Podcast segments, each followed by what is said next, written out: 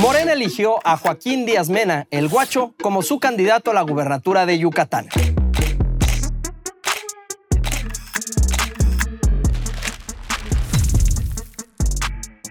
Es la tercera ocasión que el guacho busca el cargo, aunque no siempre fue con ese mismo partido.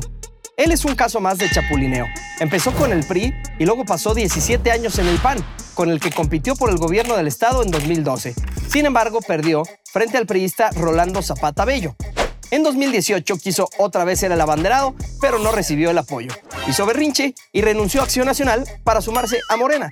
Ya en las filas de la 4T lo nombraron superdelegado en diciembre de 2019, el Guacho Díaz Mena fue uno de los 14 acusados de hacer campaña a favor del presidente López Obrador utilizando programas sociales.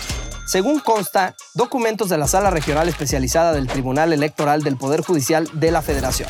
No solo eso, en noviembre del año pasado, más de 300 pescadores de UNUCMA denunciaron que como delegado del bienestar no les dio ni un centavo de los apoyos de Propesca. Aseguraron que solo les dio largas y que los utilizó con fines políticos. También lo persigue la presunta asignación de contratos directos por más de 728 millones de pesos a una empresa llamada Comercializadora Realza SADCB para el programa Sembrando Vida.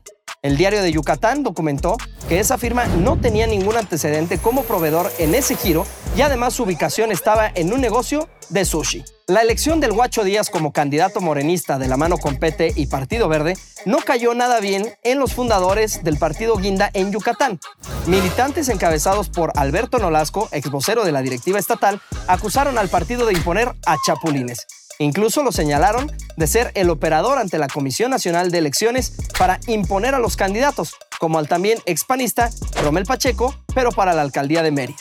El pronunciamiento es claro la invitación fue clara, un pronunciamiento con respecto a Rommel Pacheco y también estamos comentando que estos acuerdos, ya dijimos nombre, lo está llevando a cabo Joaquín Díaz Mena y fue gestado semanas atrás porque está viendo al partido como un partido electoral, no un partido movimiento.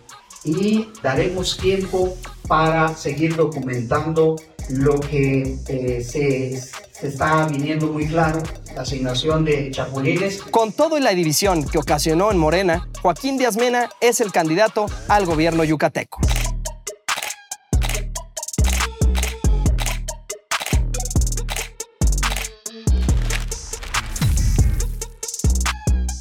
Soy Claudio Choa Huerta y esto es Perfiles 2024 en Latinos.